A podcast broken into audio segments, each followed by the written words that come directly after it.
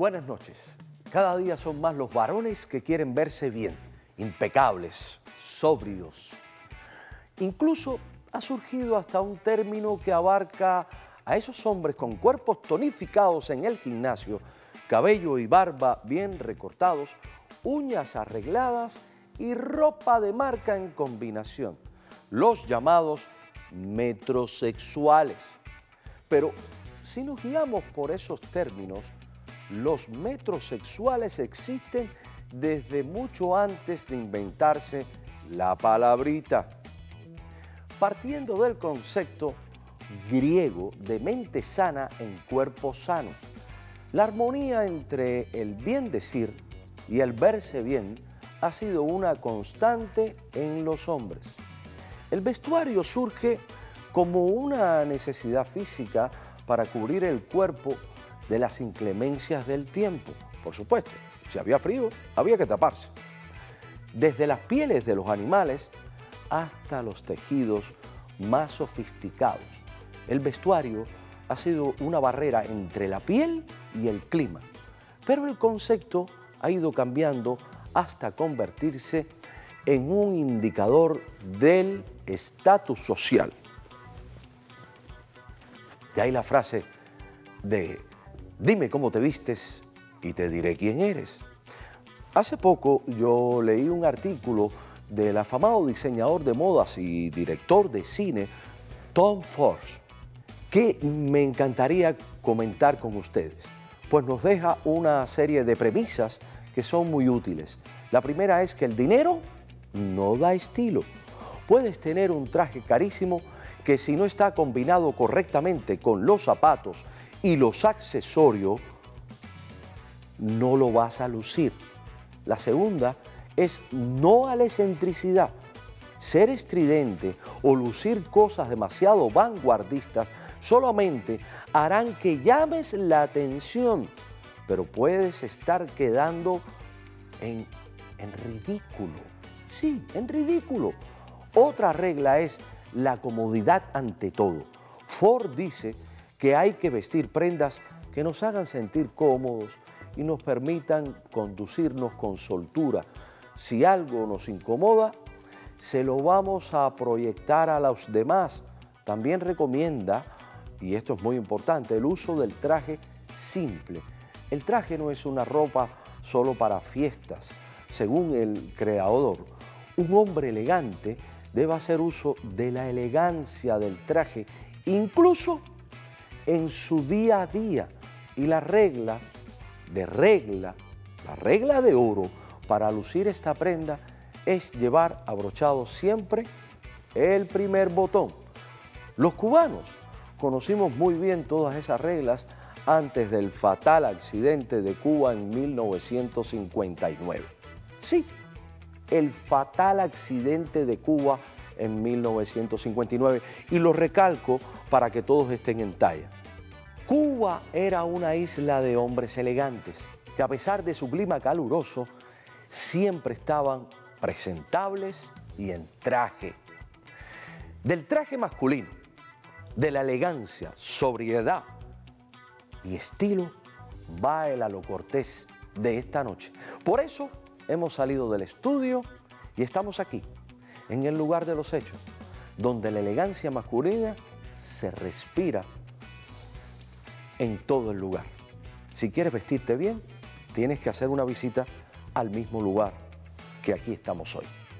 Pero eso te lo voy a contar de tú a tú, de corazón a corazón, en a lo cortés, porque lo cortés no quita lo valiente, ¡ey! ni lo caliente.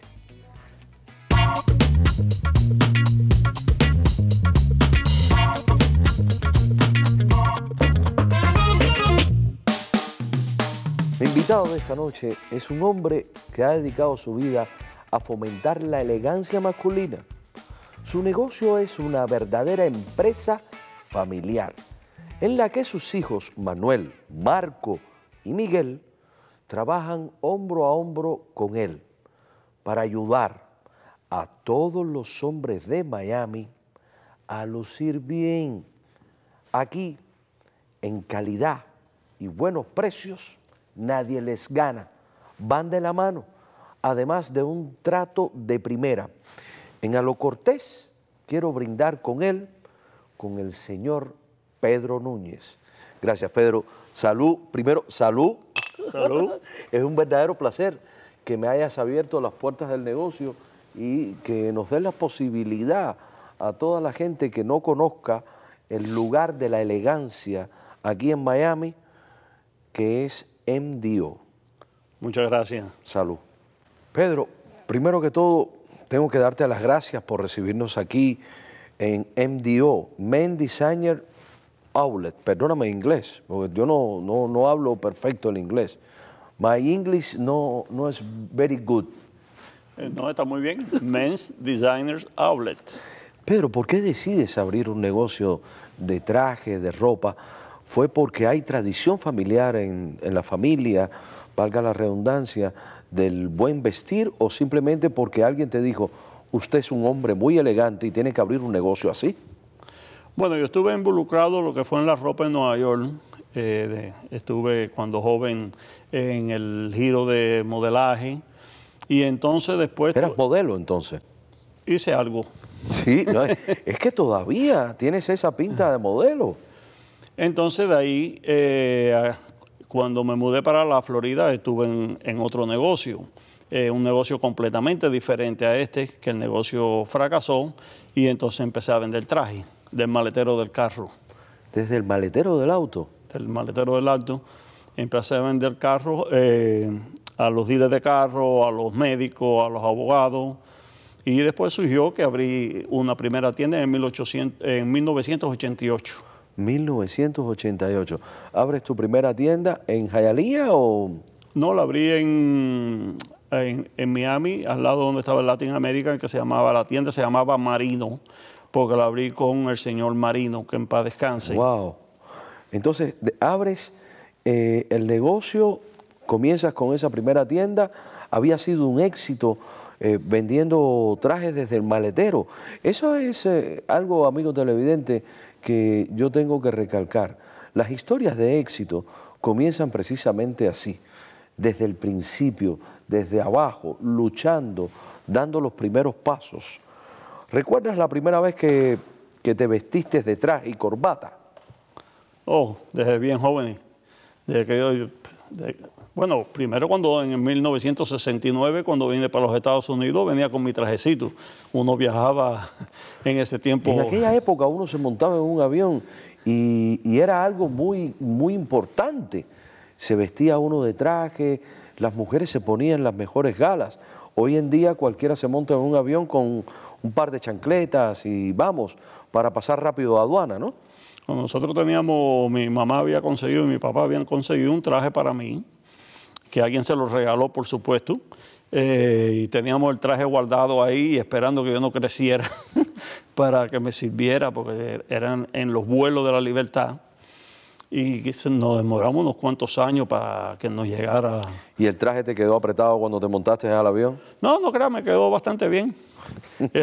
Y después el pantaloncito sí lo, aquí lo terminé de, le di tanto que le diste para abajo. que le di. Pedro, eh, cuando llegas aquí a Miami, antes de crear este imperio de, de buen gusto y de, y de lujo, porque verdaderamente hay un buen gusto en todo donde tú has puesto la mano y tus hijos trabajando contigo.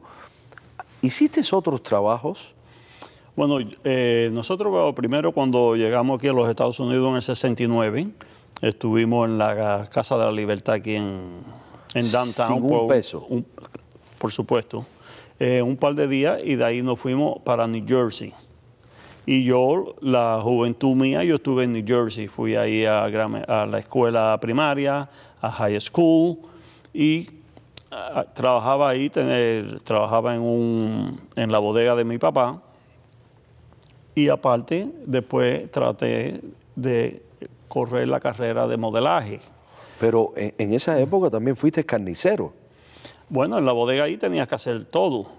Eh, bueno, no, yo trabajé, yo estando en high school, yo estudiaba en high school y tenía un, un trabajo en la marqueta de Nueva York eh, que era full time.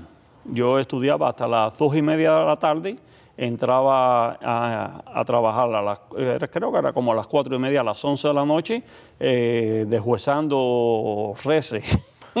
en, la en una marqueta, o sea, las marquetas que tú ves en si, la... si tú tomas un cuchillo ahora, tú sabes cortar perfectamente la carne. Oh, definitivamente. Bueno, e- eso también te da habilidades de ver una persona, porque yo te he visto que tú has llegado, ha llegado un cliente aquí al negocio y tú solamente de verlo, tú dices, lo tuyo es una talla tal, e- esta es la camisa que te va, el traje lo cortas perfecto a la medida. ¿Eso es habilidad de carnicero? no sé. la experiencia, los años, la vista. A- Además de eso, ¿hiciste otro, otro trabajo, otro oficio aquí?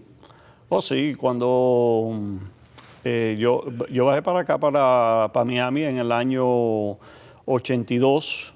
Aquí trabajé un tiempo. Bueno, en el 78 aquí estuve un año y estuve trabajando de camionero aquí en, en Miami. Camionero. Camionero.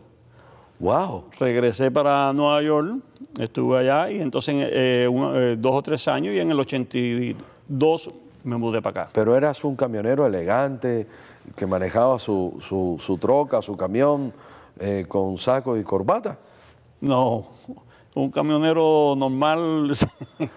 Déjame hacerte una pregunta. Sé que en Cuba había una larga tradición del uso de los trajes por parte de los hombres. ¿Tienes tú anécdotas o referencias de eso, Pedro? Bueno, Tony, si te digo las anécdotas mías de Cuba, yo vine bien joven, yo vine de 12 años de Cuba, en el año 69. Eh, pero yo era de, yo vivía en el campo y yo guataqueaba, ordeñaba vacas, ¿va? lo que hacía un hombre y yo con 12 años lo hacía en Cuba. Entonces tu familia era de una extracción humilde. Nosotros campesinos, claro, ¿Te sientes orgulloso de ser un guajiro natural? claro que sí. El piso de la casa mía era de tierra. Se dice que el calor y el clima tropical fue uno de los factores que bajó, bajó un poco la tradición de llevar trajes en Cuba y se implementa la famosa guayabera, que es la prenda típica cubana. ¿Eso fue así? Bueno, en, en- en Cuba, si tú ves videos de, de Cuba de los años 40... Los kinescopios. eh, eh, vamos a decir, antes, de la, antes del, del desastre de Cuba, eh, los hombres vestían de traje. Todo el mundo tenía, aunque fueras un guajiro, tenía un traje. Sí. Y Era, era una prenda importante usar un traje. ¿Tú crees que se ha perdido hoy en día el tema de usar un buen traje? Se ha perdido con estas nuevas tendencias de moda, de los pantalones rotos. ¿Ha bajado eso? eh, hasta cierto tiempo, pero siempre está la persona que quiere y cuando de verdad tú quieres estar bien vestido, tienes que estar vestido con un traje. Bueno, eh, tú no puedes ir a una boda eh, con un pantalón ripiado, aunque sea de marca eh, costosa. Hay jeans que te valen mucho más que un traje y no vas a estar mejor vestido que con un traje. Definitivamente. ¿Cuáles son los tejidos o las telas que mejor se acomodan, a, por ejemplo, al clima nuestro aquí en Miami, a los climas como Cuba, a los climas templados, tropicales? ¿El Bueno, lino? Eh, el lino, pero tienes un problema que es claro que es muy fresco y el algodón también, pero son tejidos que se estrujan mucho.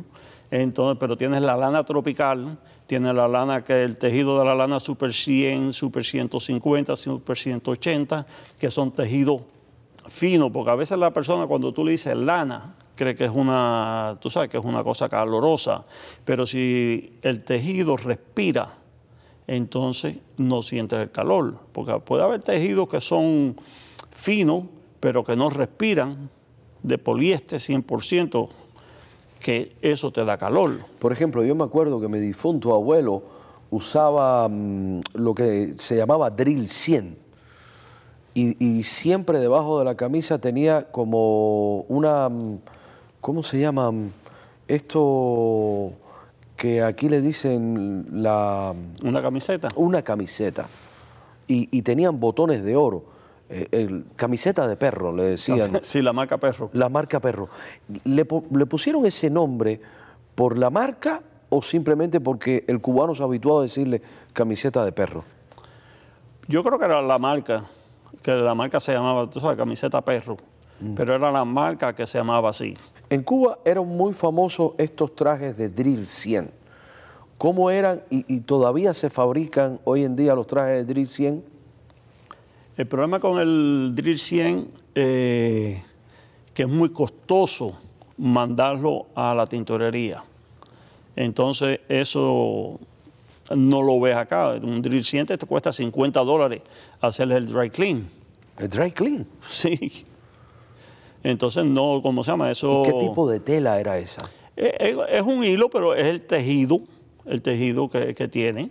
Y entonces tenía el color, regularmente era el blanco y el color hacendado, que es un color como el color, como un beisecito claro.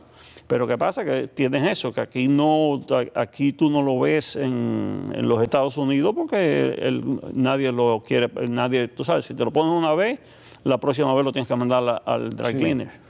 Entonces no compro drill 100. No, compra hilo. Hilo. compra uno de hilo que te sale 15 dólares, vamos a decirle, dry clean. Perfecto, perfecto. Oye, tenemos que irnos a un corte comercial. La familia que está conectada en este momento me están haciendo un grupo de preguntas a través de las redes sociales. Sí, él va a responderlo todo, pero recuerden que si quieren vestirse con la suficiente elegancia, tienen que venir aquí, a MDO. Sí, aquí es donde me he visto yo. Y el mejor café para compartir, ¿tú sabes cuál es? Cachita. Ay, Virgencita, qué buena eres conmigo que me pones estas entrevistas tan divinas. Yo soy Tony Cortés. Vamos y venimos.